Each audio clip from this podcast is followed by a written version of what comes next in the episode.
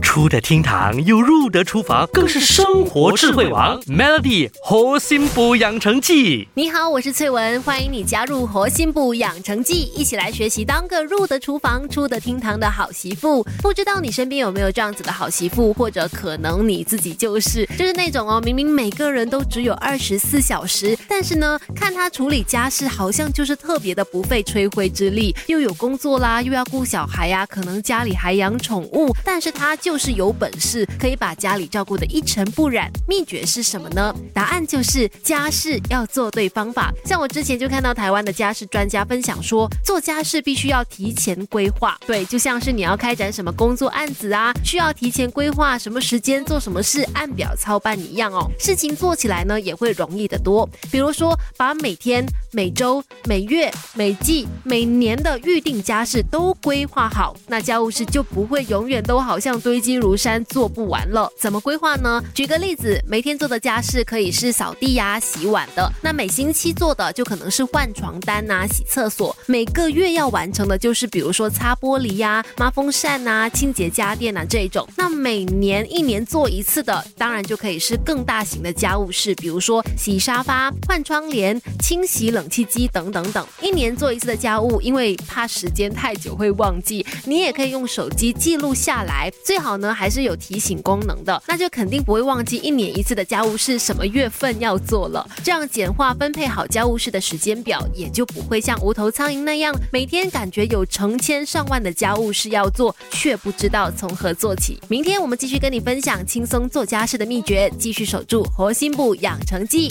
Melody 核心部养成记，每逢星期一至五下午五点首播，晚上九点重播，由美心和翠文与你一起练就十八般武艺。嘿呀！